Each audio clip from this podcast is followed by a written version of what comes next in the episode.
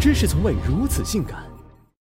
腰酸腿痛、精神不振，感觉身体被掏空，怎么办？试试朋友圈养生食谱。疲劳、便秘、哈欠连连，情绪低落、没活力，怎么办？试试老中医祖传养生操。食不知味，夜不能寐，血糖血脂降不下来，怎么办？试试畅销书养生秘方。养生作为中华玄学的瑰宝，肩负着保卫人民、维护国家和平的重任。正所谓他黑任他黑，我养生不亏。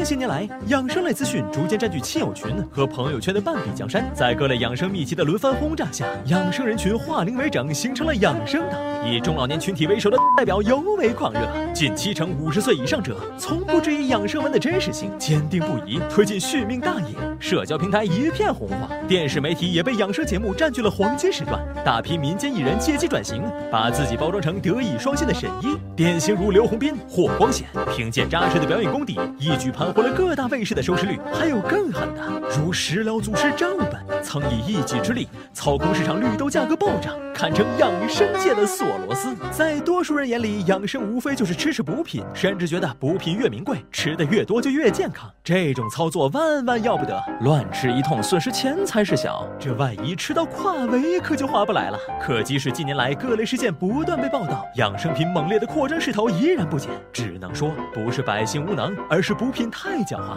全频道全时段换着花样洗脑，再坚定的人也动摇了。抛开被洗脑和从众心理，中国人为什么对养生如此热衷？事实上，这是一种社会病。随着生活水平的提高，特别是老龄化时代的来临，我们活得越来越长，也越来越关注自身健康，对续命的渴望逐渐变成一种焦虑，以至于我们争相给自己贴上养生标签，意图缓解对生老病死的恐惧。另一方面，城市化带来的人口流动，也让我们逐渐丧失了稳定性，失去了归属感。孤单趁虚而入，让独居缺爱的空巢老人担心老无所依，让寂寞打拼的年轻男女担心身无所养，而养生就成了逃避的工具。另外，本着宁可信其有，不可信其无的中式信条，缺乏常识的国人往往轻易就着了养生谣言的道，还成为帮凶。不过，这也一定程度上反映了国人对目前医疗水平、医疗环境的不满意和不信任。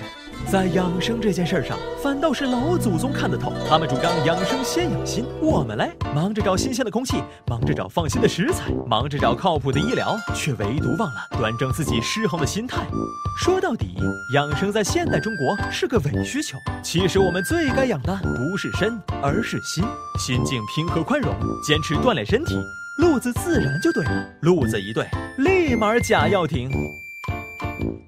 清早起床了，下巴可长个痘，百度搜一搜，发现。疑惑不了太久，有病不用愁，神医他奈何？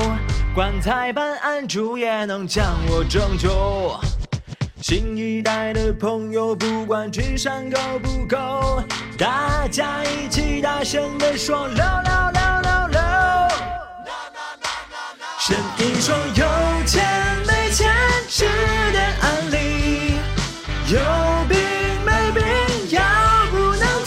正义它吹得牛逼不服不行信正义武力比天下都强